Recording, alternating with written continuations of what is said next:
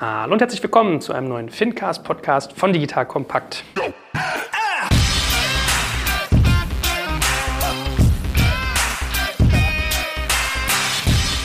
Mein Name ist Jörg Kaczmarek und ich sitze hier wieder mit dem Banking-Papst von Deutschland und der Payment-Königin. Was sind die, oder die Päpstin wäre das dann eigentlich? Ne? Es gab ja schon mal eine Päpstin. Noch eine Päpstin hier? Der guten Miriam. Guten Morgen, ihr beiden. Moin. Hallo, guten Morgen. Wir sitzen endlich mal in einem Raum, darf man dem geneigten Zuschauer mal sagen. Das war nur bei unserer ersten Folge so. Ansonsten skypen wir immer quer nach Hamburg. Und äh, ich habe André auch gerade schon erzählt, dass er mir, passt ja auch ein bisschen zu dem Thema, äh, letztes Mal hatten wir ja ähm, Google Pay und Apple Pay, dass er mir viel Geld schuldet, weil ich durch ihn verführt wurde, eine Uhr mir zu kaufen, mit der ich auch beim Bäcker zahlen kann. um dann zu merken, das geht nur in Schleswig-Holstein. Ja, hey. nicht, nicht nur, komm.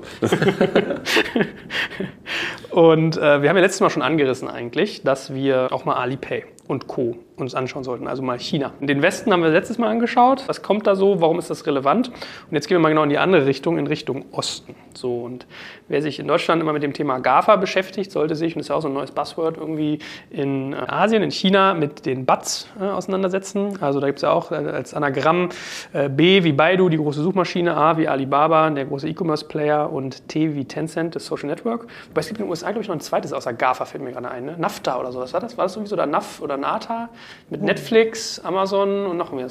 Also die Abkürzungen werden nicht weniger. Ne? Und äh, genau, darum soll es heute gehen.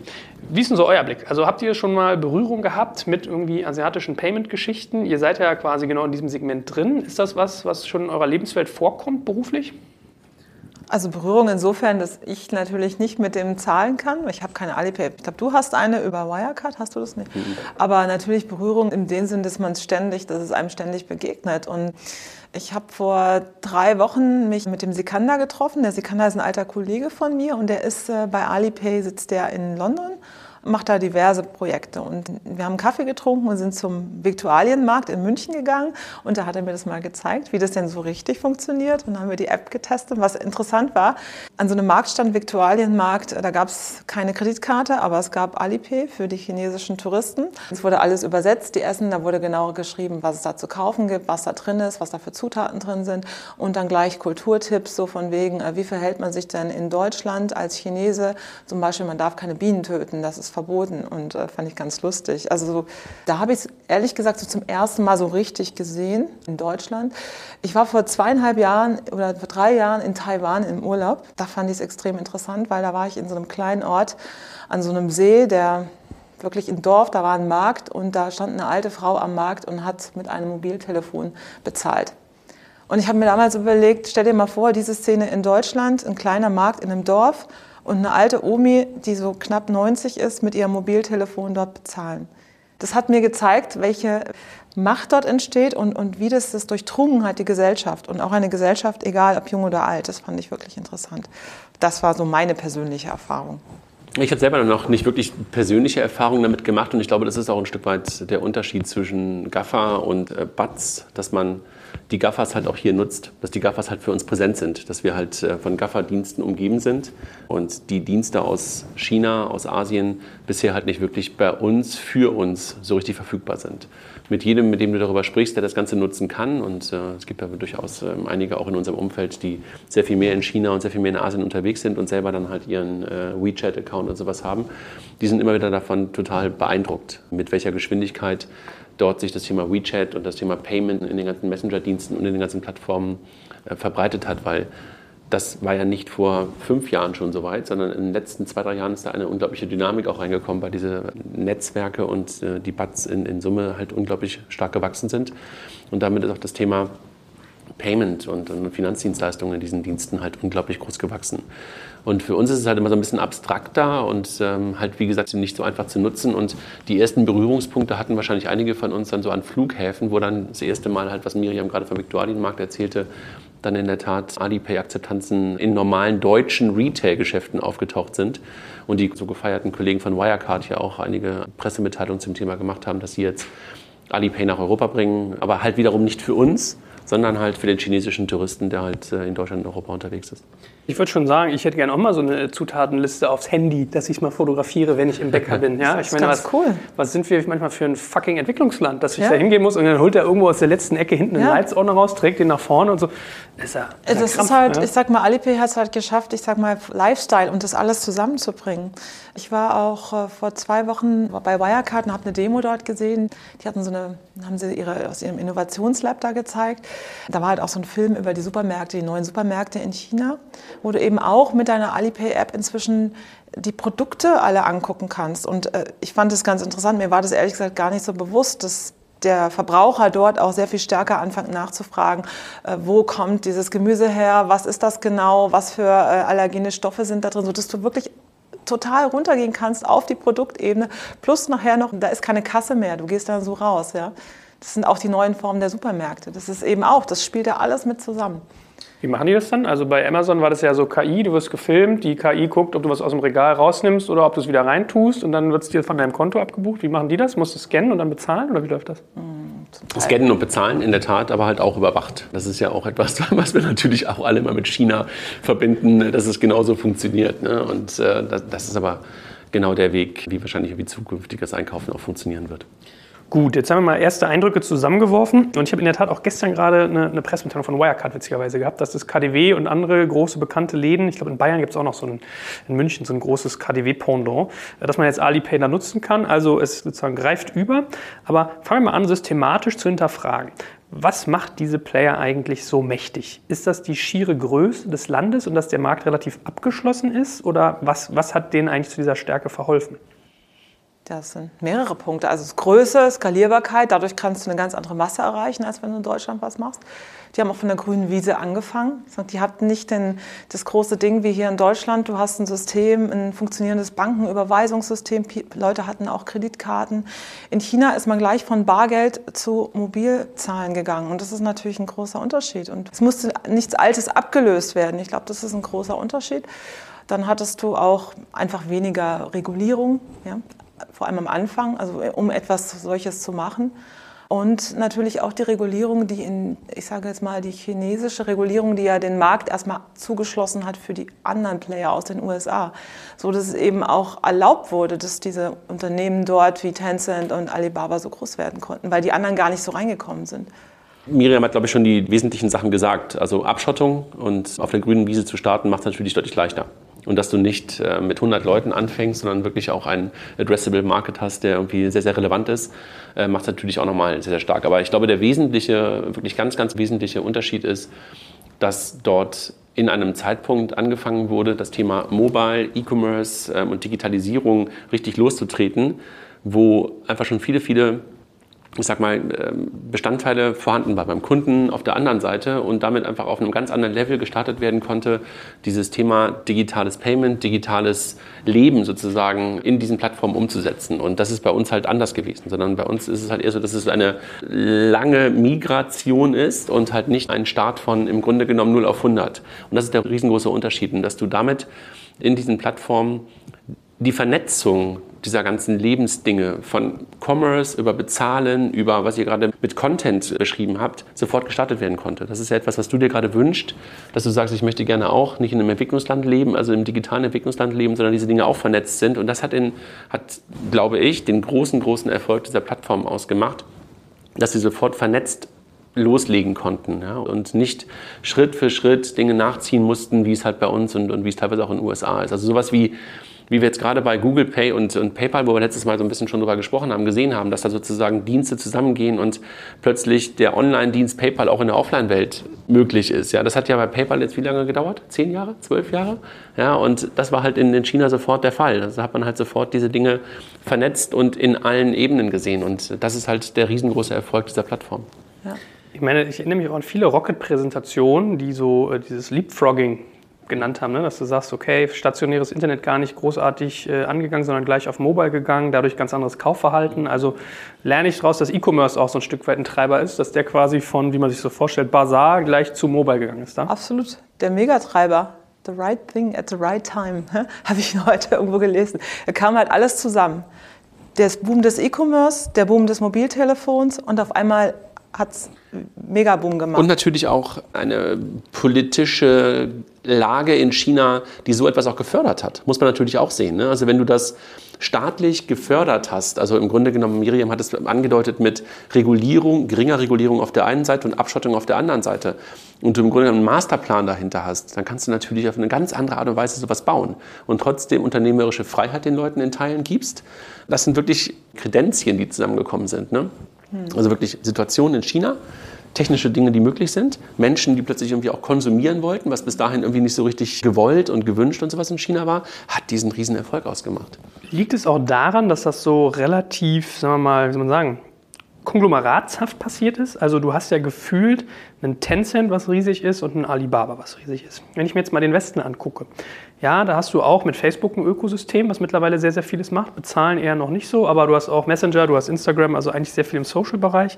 Aber du hast halt auch ganz viele Sachen so äh, fein vertikalisiert. Also du hast irgendwie ein PayPal, du hast irgendwie ein Google, du hast ein Apple, was eine eigene Bezahlmethode macht. Also es ist nicht so heterogen gefühlt von außen in Asien, sondern da hast du zwei große Systeme und wenn ich dann mir irgendwie jetzt Tencent angucke, die haben, glaube ich, drei oder vier Messenger. Ja, also anstatt dass das drei oder vier oder fünf separate Firmen ist, das ist alles ein Konglomerat. Wie kommt das? Planwirtschaft.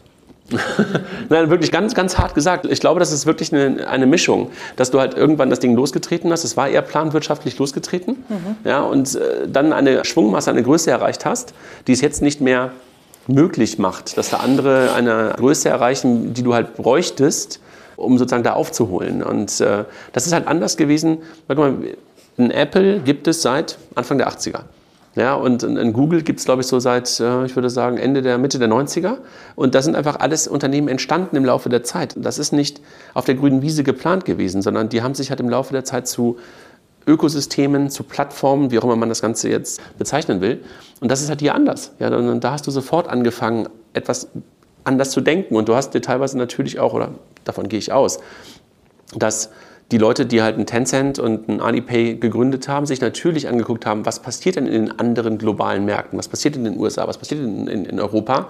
Und was sind die Treiber für solche Dinge, was sind die Treiber für den Erfolg, was müssen wir an Bestandteilen in so eine Plattform reinbringen, haben sie dann aber halt selber gemacht. Mhm. und haben sich halt nicht irgendwie in Kooperation zusammengetan, sondern alles wirklich auf der grünen Wiese neu gemacht. Genau, und wenn du Alibaba anguckst, war ja eigentlich so die erste große Handelsplattform. Und um Handel zu ermöglichen, brauchten die Leute ja auch ein bisschen Kredit. Und so fing das ja auch alles an, dass, die, dass Alibaba seinen Händlern Kredit gegeben hat, um das möglich zu machen, ein Händler zu werden und gleichzeitig aber auch den Käufern Kredit gegeben hat, um zu konsumieren. Ich finde es schon interessant, wenn du diesen ganzen Kreislauf siehst und was daraus dann entstanden ist. Ich hatte auch ein bisschen recherchiert. Dieser Yue Bao ist so ein Geldmarkt, so ein Fonds, den die betreiben, ist inzwischen der wertvollste oder der größte Fonds überhaupt weltweit das ist auch daraus entstanden. Ich finde es äh, schon krass, wenn du mal anfängst, da einzutauchen und darüber zu lesen, was da eigentlich alles so passiert ist in den letzten Jahren. Das ist schon fast erschreckend. Würdet ihr sagen, dass es als westlicher Akteur möglich ist, noch nach Asien zu gehen? Weil das wird, glaube ich, nach hinten raus ein bisschen die Frage, die wir uns stellen müssen. Kommen die irgendwann hierher und walzen die unsere Industrie platt? Also, was wir jetzt ja eher gehört haben, war ja das, was, was du, glaube ich, auch schon mal so in unserem Vorgespräch als Follow the Chinese Traveler genannt hattest. Ja? Also, ich kann im KDW als Chinese zahlen, aber nicht als Deutscher. Würdest du sagen, dass man umgekehrt als Westler nach China kann? Weil ich erinnere mich noch an Rockets äh, Claim immer, ja, the biggest Internet platform outside the US in China. Ja? Also, die wurden explizit ausgeklammert. Oder wenn ich mich an Groupon zum Beispiel erinnere, wenn ich es richtig erinnere, sind die nach China gegangen, haben mit Tencent quasi ein Joint Venture gegründet und haben hinterher die Segel gestrichen, weil Tencent, während sie mit dem äh, Groupon in China groß gemacht haben, eine eigene Groupon-Plattform gebaut haben, die dann viel größer wurde. Also du hast eigentlich deinen eigenen Wettbewerber im Boot quasi. Also lange Rede, kurzer Sinn, wenn man sich Google anguckt, wenn man sich Apple anguckt, haben alle Schwierigkeiten in China bisher Fuß zu fassen. Außer Apple, die jetzt, glaube ich, dann auch gesagt haben, so komm, liebe chinesische Regierung, ihr dürft alle unser ganzes Betriebssystem komplett auslesen, äh, der iPhones dort. Ist es überhaupt möglich, als Westler da Fuß zu fassen oder ist das nach wie vor ein planwirtschaftlich geschlossenes Ökosystem? Hm. Ich meine, die haben ja schon eine Offenheit für Partner. Ja, es ist ja gar nicht so, wenn du mit Alipay oder mit Alibaba partnern möchtest, die bieten ja ganz viel Partner auf ihrer Plattform mit an. Du müsstest halt theoretisch dort wahrscheinlich reingehen und mit den Partnern. Aber es gibt ja auch einige, zum Beispiel Windeln.de oder sowas, die haben ja auch ganz viel über Alibaba in China verkauft. Ja. Also ich glaube, du musst aber dann eben, du musst über einen Partner dort gehen. Du musst als Partner irgendwo reingehen, dass du, glaube ich, irgendwo alleine hingehen kannst. Ich glaube, das, das wird ehrlich gesagt nicht funktionieren. Daran glaube ich nicht. Es ist eine Junior-Partnerschaft. Ja, ja Du genau. kannst dich, du dich dort an, unterordnen. du kannst klopfen und kannst sagen, ich möchte gerne was mit euch machen, ich möchte Commerce mit euch machen und wenn es ihnen hilft, wirst, wird dir das gelingen, was, was Mhm. Miriam gerade beschrieben hat. Als Plattform, als Ökosystem in China Fuß zu fassen, ist, glaube ich, keinem gelungen. Es ist einem Yahoo nicht gelungen, es ist einem Mhm. Google nicht gelungen. Äh, Und sie kämpfen alle natürlich darum. Und jetzt kommen wir doch wieder zum Thema Größe. Und du hattest im Vorgespräch ja gesagt, ist es nur Größe? Nee, es ist nicht nur Größe, aber Größe ist natürlich echt ein Riesenfaktor. Und China ist nun mal das größte Land der Welt, ja, also von den Einwohnern. Und deshalb ist es natürlich irgendwie für ganz, ganz viele, die Produkte verkaufen wollen, wie in Apple, total wichtig, in China präsent zu sein. Aber du wirst es, glaube ich, nicht schaffen, dort eine Plattform, dort ein Ökosystem aufzubauen als westlicher Player. Weil man schon sagen muss, das ist schon scheinheilig, ne? dass die sich hier irgendwie in den USA, weiß ich noch, mit ihrem einen Terroristenhandy, was gelockt war, irgendwie dem FBI gegenüber als Wahrer der Freiheit hinstellen. Und in China sagst du, liebe Regierung, klar, könnt ihr so unser iOS hier mal einmal durchschnorcheln. Ne? Natürlich ist das scheinheilig, aber es geht ja da um Business. Ne? Und insofern macht man dann teilweise solche Dinge. Also ich meine, ich finde es irgendwie, auf der anderen Seite siehst du ja, wie chinesische Unternehmen oder chinesisches Geld mittlerweile halt in Europa und in den USA mehr und mehr Industrien mit übernimmt. Das ist natürlich der andere Weg, den wir momentan sehen. Ne? Also der deutsche Mittelstand und auch Weltmarktführer werden ja mittlerweile teilweise von chinesischem Geld ähm, regiert oder halt von Shareholdern regiert. KUKA-Roboter in, in Augsburg, ja, Eins, es ist äh, inzwischen chinesisch. Ich meine, genau. Daimler sind auch große chinesische Aktionäre. Ja, das ist schon. Äh, Und insofern, das ist natürlich der andere Weg. Und das ist ja in der Tat echt ein Ungleichgewicht. Also du hast äh, dort keine gleichen Regeln für beide Seiten. Das ist, man könnte jetzt ein bisschen jammern und könnte sagen, das ist gemein. Ja, aber ich meine, es ist auch gruselig, ne? Also wenn man sich anguckt, hier irgendwie US-Kredite sind ja zu großen Teil chinesisch finanziert. Das heißt, die sind ja sehr dollarabhängig mittlerweile. Wenn der sinkt, haben die ein Problem. Und dann neue Seidenstraße. Also da tut sich einiges, sehen wir. Aber lasst uns doch mal ein bisschen genauer auf diese Player eingehen. Fangen wir mal mit Tencent an. Das ist ja wirklich so ein, so ein Alleskönner, so ein Konglomerat. Vielleicht mal ein paar Kennzahlen, die mir die beiden kompetenten Partner an meinem Tisch zusammengesammelt haben im Vorfeld. Also Börsenwert äh, derzeit 483 Milliarden Dollar. Muss man sich mal auf der Zunge zergehen lassen. Das ist so doppelt so viel wie mein letzter Exit. Jahresumsatz 35 Milliarden, Markenwert 178 Milliarden. Also schon echtes Brett. Gebt doch mal mit eigenen Worten wieder, was Tencent eigentlich alles so macht. Wenn ihr das jetzt irgendwie euren Großeltern oder euren Eltern erklären würdet, was das eigentlich für eine Firma ist und warum genau machen die irgendwie, haben die fast 500 Milliarden wert, sind so ein halbes Amazon oder ein halbes Apple schon. Willst du mir? du darfst. Ich kenne mich mit Alipay besser aus.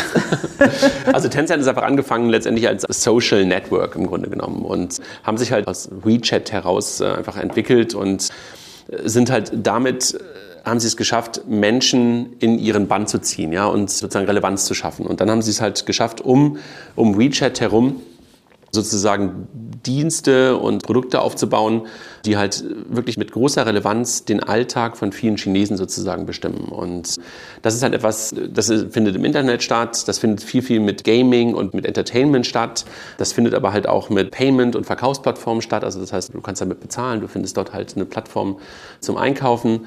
Und insofern ist es sozusagen etwas, was den Alltag vieler Chinesen einfach äh, begleitet. Und insofern ist der Börsenwert oder der Unternehmenswert einfach dadurch begründet, dass sie es geschafft haben, für diese vielen Menschen einfach eine Tagesrelevanz zu bekommen und einfach viele, viele Dinge, die du halt am Tag machen willst, mit zu begleiten. Und äh, das ist aus meiner Perspektive der Grund, warum halt ein Tencent so groß und so, und so wichtig geworden ist, weil das halt, du hast es vorhin schon mal kurz gesagt im Vorgespräch, du hast das Gefühl manchmal, dass Chinesen einfach auch noch viel mehr aufs Handy gucken als wir. Ja, und das liegt einfach mit daran, weil einfach in diesem Handy und auch in diesem WeChat Universum, in diesem Konglomerat, was sozusagen da drin ist, einfach alles stattfindet, was dein Leben ausmacht. Und, und das ist einfach der Grund, warum die halt so viel wert sind. Ich meine, ist ja wieder ein bisschen der Planwirtschaftsteil fast. Ne? Also wenn man Ja. mal so guckt, so ein WeChat ist ja eigentlich eine Mixtur aus irgendwie Facebook, aus WhatsApp, aus vielleicht sowas wie Lieferheld.pizza.de, Lieferando, von MyTaxi. Also du kannst ja eigentlich alles drüber machen. Genau, also du hast sozusagen wirklich dann, das, das meinte ich gerade mit deinem täglichen, also äh, Wie so ein Rad, wo alles Ja, ja, genau. Es ist, es ist wirklich sozusagen, du kannst anfangen morgens, äh, keine Ahnung, du stehst auf und lässt dich irgendwie von dem Ding wecken und dann suchst du irgendwas und dann chattest du irgendwie mit der Familie und dann bestellst du ein Taxi und äh, also wirklich alles das, was in deinem Tag sozusagen stattfindet, äh, kannst du halt über diese Plattform stattfinden lassen und oder steuern und das ist halt irgendwie der Grund, warum es halt so wertvoll ist. Ganz viel Gamification auch. Ja, ich finde ja, die haben ja auch, wenn du siehst, wo die investiert haben, Snapchat, in World of Warcraft, Call of Duty, Epic Games, Riot Games. Das ist ja für mich, das finde ich eh so ein bisschen befremdlich manchmal. Ich bin jetzt nicht so ein Online-Gamer, aber ich war mal auf dem, letztes Jahr bei Bits and Pretzels an so einem Tisch, da saß ich neben so Chinesen, äh, bei diesem Morgen ist er immer. Und die waren die ganze Zeit nur am Spielen. Ne? Und dann ist meine Family so nebenher, das habe ich dann so beobachtet.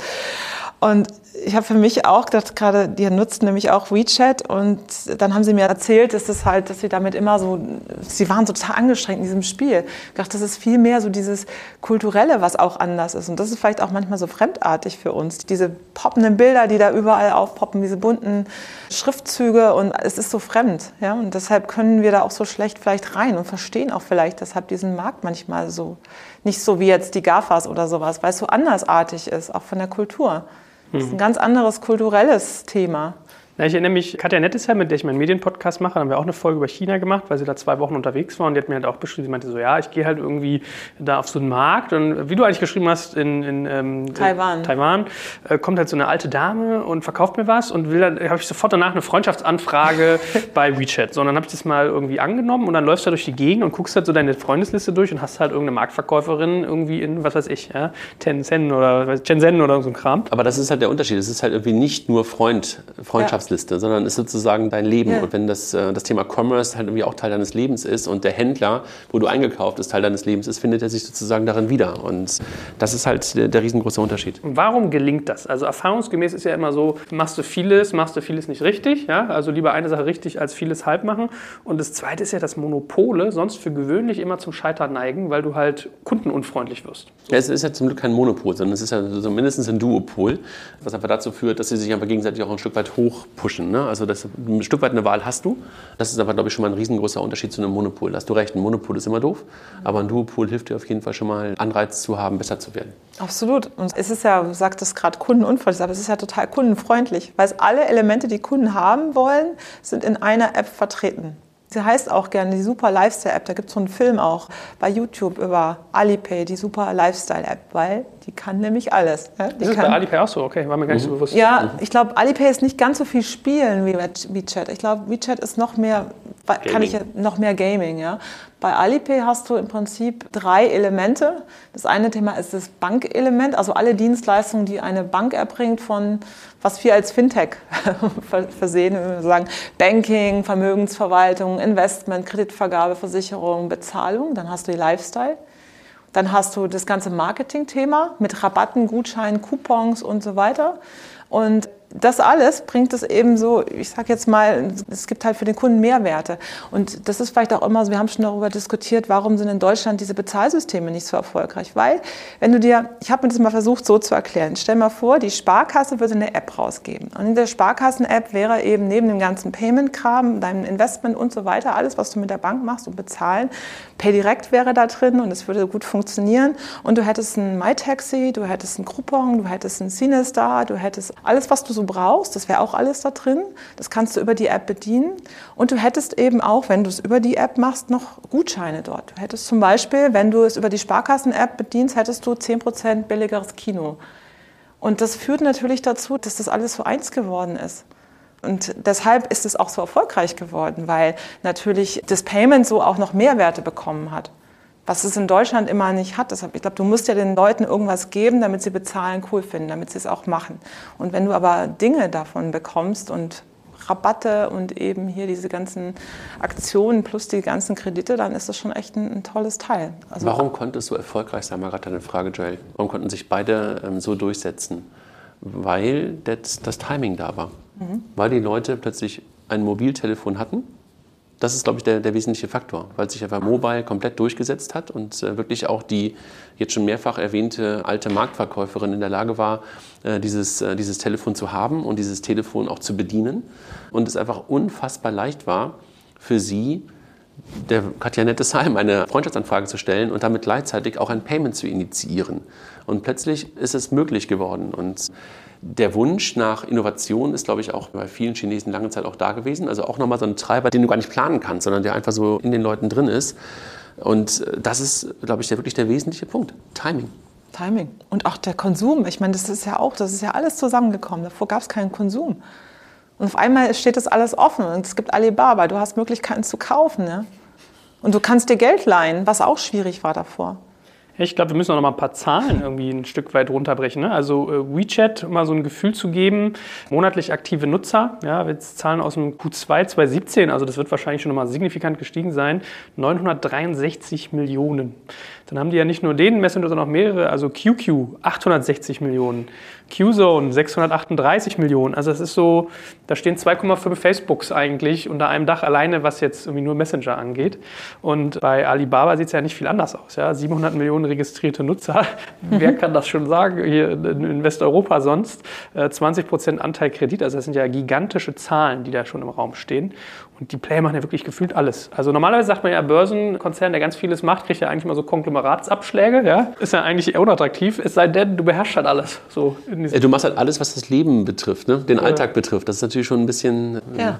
Und leitest davon immer wieder neue Produkte ab. Ja? Aber weißt du, auf der anderen Seite muss ich sagen, wenn ich mir so ein Amazon angucke, ja, und eigentlich sagst du gerade sozusagen, jemand, der alles macht, kriegt eigentlich Abschläge. Kann man bei Amazon ja nicht sehen. Ja, und, und, Amazon fängt gerade an, eigentlich fast alles zu machen.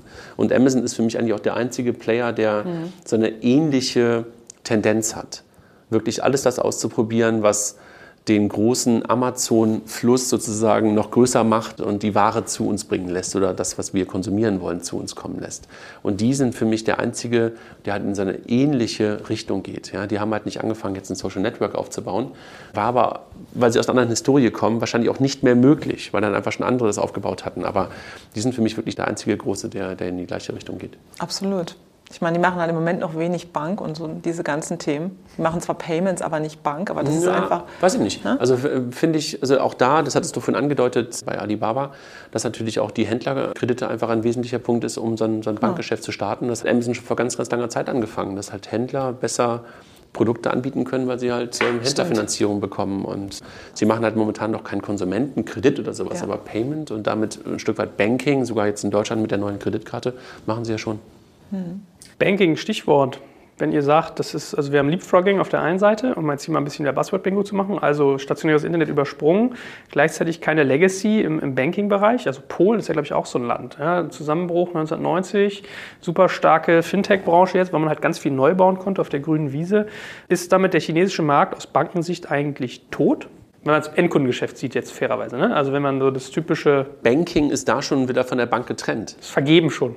Banking findet halt in diesen Plattformen mhm. statt und Banking hat ganz viel mit, Miriam hat das gerade schon Kredit, den Kredit erwähnt, mit Konsum zu tun und der hat viel mit, mit dem Kredit zu tun, hat ganz viel mit Bezahlen zu tun äh, und auch mit Anlage zu tun und das findet halt alles auf diesen Plattformen statt. Also das, das Wesentliche davon findet auf den Plattformen statt und insofern ist es, glaube ich, nicht der richtige Weg jetzt für eine Number 26 zum Beispiel, glaube ich, zu versuchen, in, in China eine Brand aufzubauen und dort, äh, und dort das Produkt rauszubringen. Würde ich, glaube ich, nicht tun, weil das einfach in der Tat wirklich schon besetzt ist. Also Banking, Bank findet dahinter irgendwo statt. Du wirst dahinter irgendwas haben, was auch wieder reguliert ist. Auch das gibt es ja durchaus in China, regulierte Institute. Aber das Banking ist auf jeden Fall vergeben. Aber es trotzdem, ich weiß ich gar nicht so ganz genau, wie eigentlich im Moment die Situation der Banken in China ist. Ja, wie hat sich die verändert? Durch, das kann ich gar nicht so sagen, weiß ich nicht. Aber wahrscheinlich, ich meine, Alipay hat denen wahrscheinlich ganz schön viel weggenommen. Ne? Deshalb, Geschäft.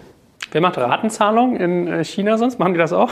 Alle, ja, sie haben das Oder was der Partner dann machen? Sie haben selber Banken gegründet. Also sie sind ja Finanzdienstleister. Also sowohl ein Alibaba als auch äh, ein Tencent sind ja beides auch Finanzdienstleister. Die haben beide Banken gegründet, die haben beide Anlageplattformen gegründet, sie haben beide Kreditplattformen gegründet, sie haben halt alle Unternehmen dafür gegründet. Die sind natürlich auch schon reguliert.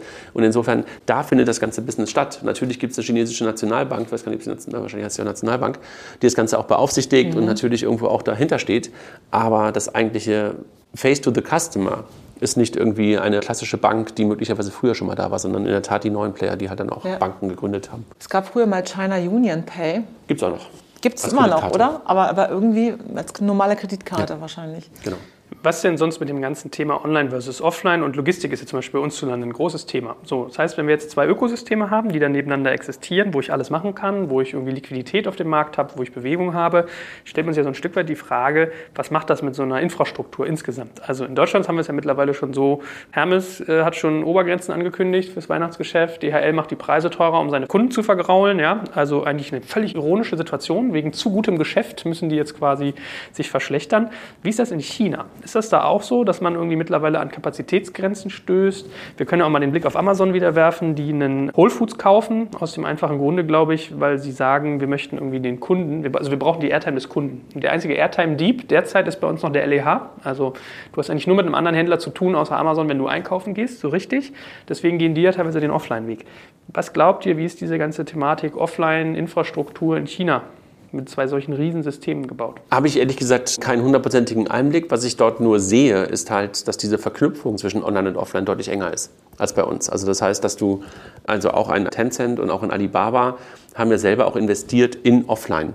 Das heißt, es ist nicht so, wie Amazon ja gerade anfängt, äh, die ersten kleinen Filialen zu bauen, ist es bei denen schon länger. Das heißt, die haben wirklich richtige Offline Orte, wo du halt sozusagen einkaufen kannst und versuchen halt, das ist glaube ich Tencent gewesen, diese Orte in einem Umkreis, vor allen Dingen in den großen Städten in China, so zu machen, dass du halt selber einfach dahin kommst. Das heißt, du konsumierst vorher, kaufst den ganzen Kram sozusagen mobile ein, gehst dann dahin und holst dir den ganzen Kram ab. Also es ist eher so andersrum, dass du als Lieferant fast benutzt wird, du selber. Ja? Also das ist das, was, was, was ich halt aus China weiß und was ich halt von, den, von ihnen weiß, dass sie halt sehr schlau versuchen, diese Themen zu verbinden. Das glaube ich auch. Also sonst kann ich mich da auch nicht so aus, muss ich ehrlich sagen. Aber du hast halt einfach immer mehr solche auch unbemannte Kioske dort. Ja? So Self-Service-Kioske, wo du reingehst, du scannst dein Gesicht mit Gesichtserkennung, gehst da rein und äh, dann, die stehen dann vor den Häusern zum Teil. Kleine Kioske, wo du die Einkäufe deines täglichen Bedarfs, so dieser Milchmann früher, ja, so das haben die eben als lokalen mobilen Kiosk, den es da zum Teil gibt, wo du reingehen kannst. Da brauchst du ja gar nicht so sehr diese Lieferkette als solches.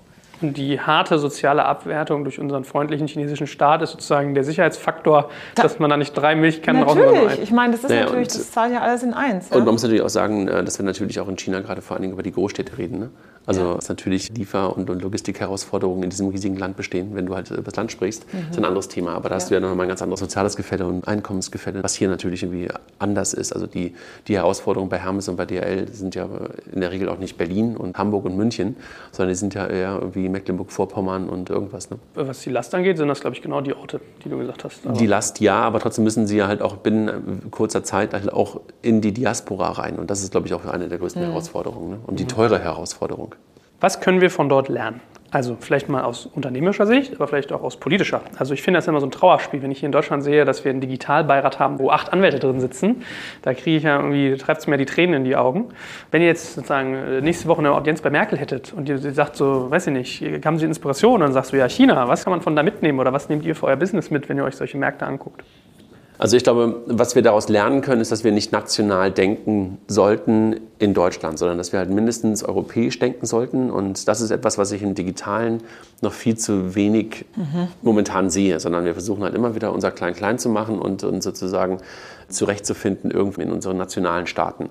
Und wenn du halt Player und wenn du halt Dienste und wenn du Lösungen schaffen willst, dann musst du halt mindestens europäische Lösungen schaffen. Das ist etwas, äh, was, wenn du ja fragst, wenn wir eine Audienz bei Frau Merkel hätten, was ich äh, viel, viel mehr mir wünschen würde, von der Politik ordnungspolitisch sozusagen wünschen würde.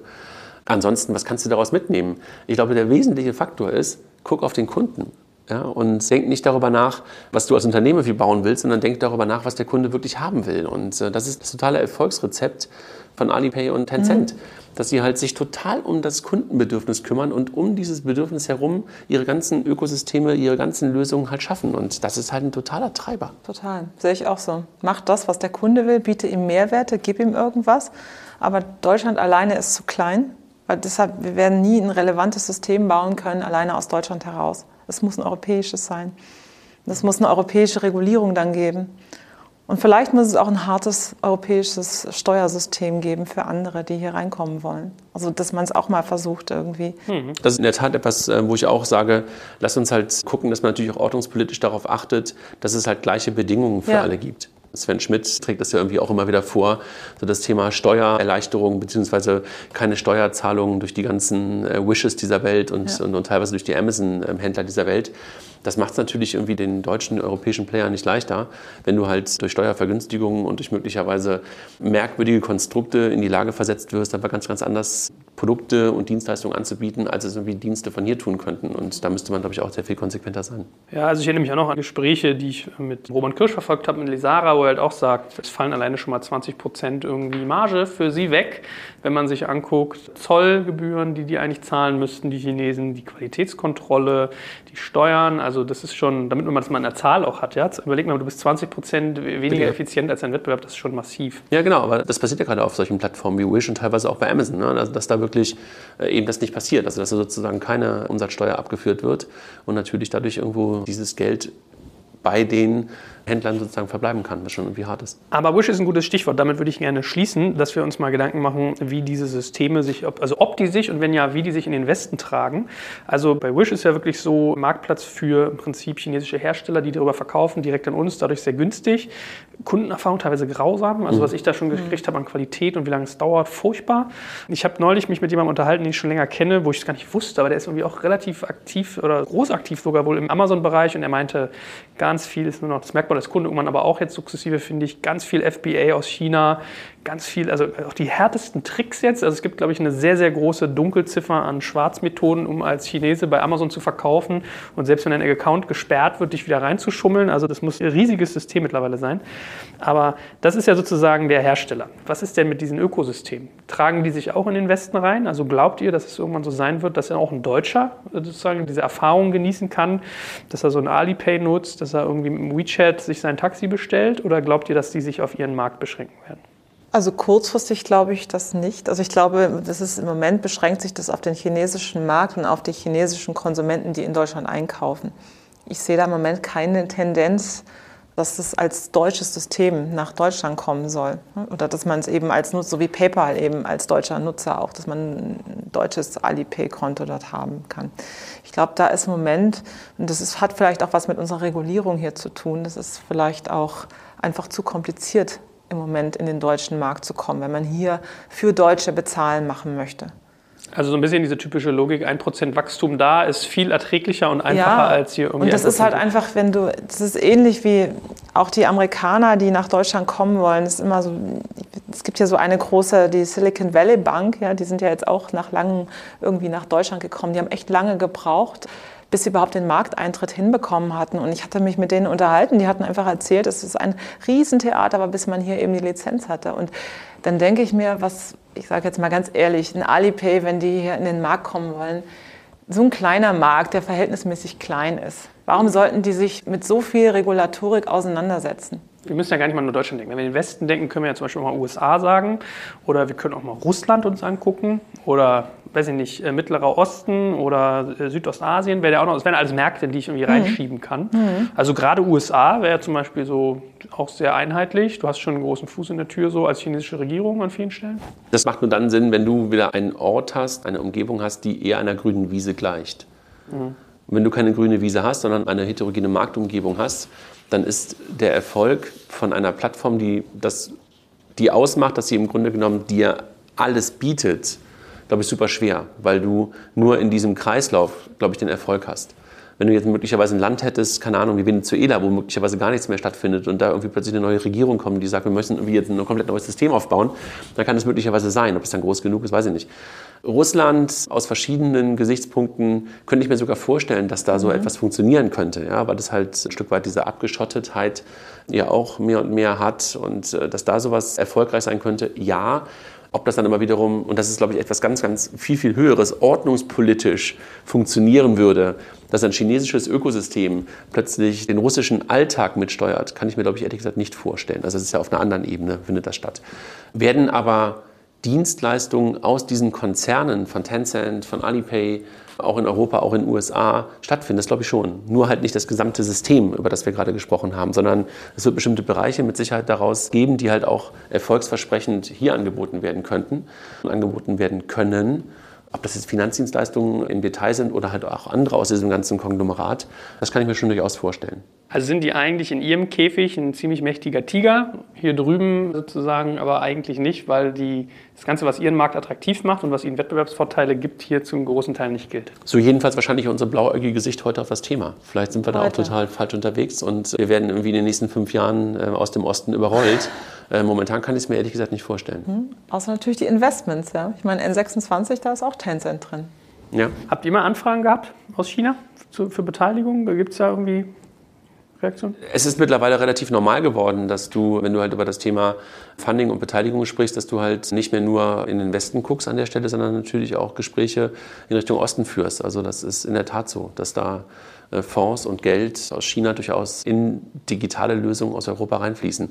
Und das ist halt nicht gut. Also du hast vorhin gefragt, wenn wir uns wieder über das Thema, was wünschen wir uns, wenn wir eine Audienz bei Frau Merkel hätten, dann kann man sagen, okay, das, was gerade von der KfW gemacht wird, ist der richtige Weg. Dass halt in digitale Lösungen aus Deutschland, aus Europa, auch ehrlich gesagt, das klingt irgendwie so ein bisschen abschottend, aber vielleicht muss man das manchmal auch sein, auch europäisches Geld reinfließt ja, und sich indirekt dadurch halt auch Kontrolle woanders hinfließt wie wir das ja, das, das weißt du ja besser als wir, Joel, also die ganzen großen Investments in deutsche Unternehmen, die dann irgendwann eine Series B, eine Series C waren, waren immer in der Regel amerikanische VCs ja, und kein europäisches Geld. Und das ist eigentlich echt bitter zu sehen.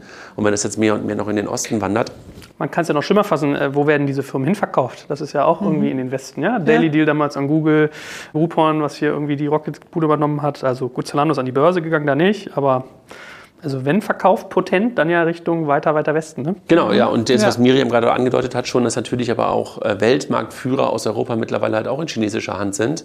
Ja, die halt jetzt nicht irgendwie Startups waren, die möglicherweise vor 100 Jahren mal sowas wie Startups waren, also Neugründungen waren. Das ist halt schon ich weiß nicht, ob man davor Angst haben muss, aber jedenfalls sollte man einen Blick darauf haben. Ja, das ist eine merkwürdige. Eine ich finde es auch. Ich finde es ein ganz großes Thema. Also ich habe dieses KUKA-Roboter, das fand ich echt krass, weil dann irgendwie denkt man so, in Deutschland haben wir hier noch so eine gewisse Hoheit über Industrie und vielleicht auch, dass wir eine Industrienation sind, die Dinge produziert und da gut drin war oder ist. Und wenn diese Firmen jetzt auch gekauft werden, das finde ich schon auch erschreckend.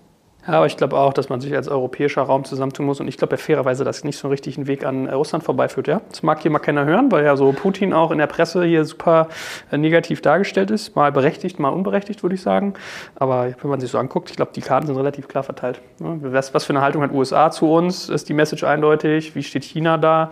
Da kannst du eigentlich nur noch als großer Wirtschaftsraum bestehen, gefühlt. Genau, und Afrika ist weiterhin wie so ein unentdecktes oder weitestgehend unentdecktes Land, bis wenige Ausnahmen sind wie Nigeria und Südafrika.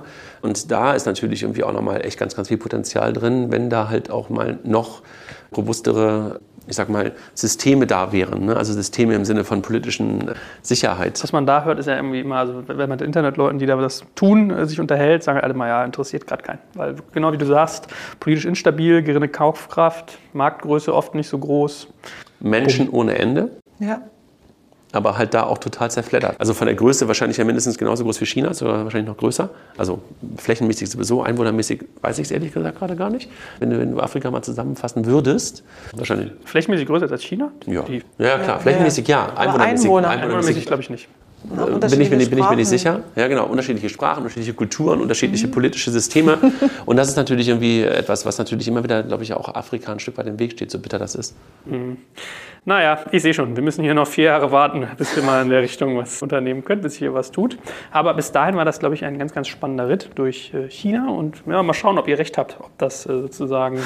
Jetzt gucken jetzt googeln ja alle parallel gerade die Bevölkerungsgröße in Afrika. Nein, war ein ganz interessanter Gedanke. Also wenn man zusammenfasst, wirklich dieses Thema, das Mobile, 1,216 Milliarden hat Afrika als Bevölkerung. Ja, das ist da ungefähr genauso groß. Mhm. China hat mittlerweile 1,4 oder wie viel?